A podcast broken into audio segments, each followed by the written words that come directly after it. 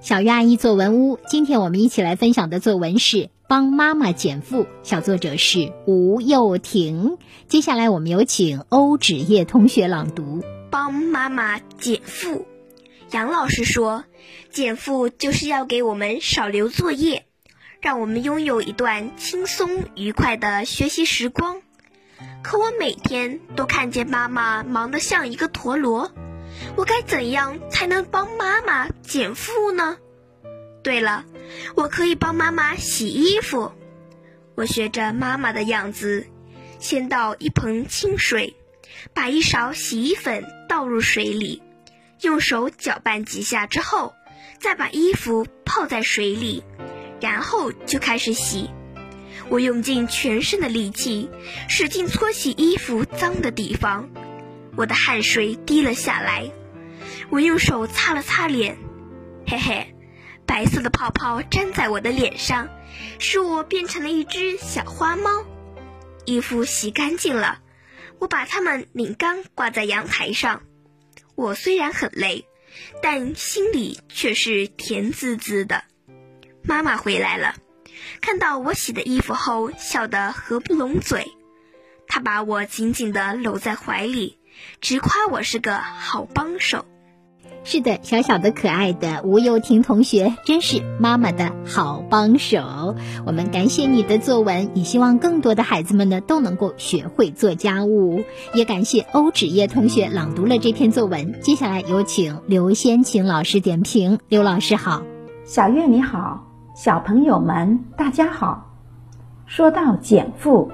大家自然而然想到给小朋友减负，但是这篇习作的小作者却别出心裁，给妈妈减负。一看标题就特别新颖独特。俗话说“题好文一半”，看来是有一定道理的。标题你的好，就能吸引读者阅读。这一点值得我们学习借鉴。那么，小作者是怎样为妈妈减负的呢？他选取了帮妈妈洗衣服这件事来为妈妈减负，围绕主题选取事例，通过“先”“在”“然后”等表示顺序的词语，将洗衣服的过程写出来。让怎么减负这一内容清清楚楚、明明白白，做到主题突出。此外，这篇习作的层次也十分清晰。小作者先写为什么要为妈妈减负，因为每天都看见妈妈忙得像一个陀螺，萌发想为妈妈减负的想法。接着写自己。如何为妈妈减负？那就是帮妈妈洗衣服。最后写洗完衣服后的感受以及妈妈的反应，可谓思路清晰、条理清楚。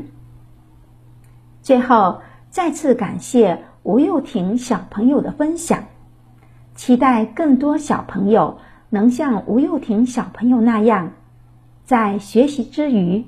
帮助父母做力所能及的家务，成为父母的好扳手。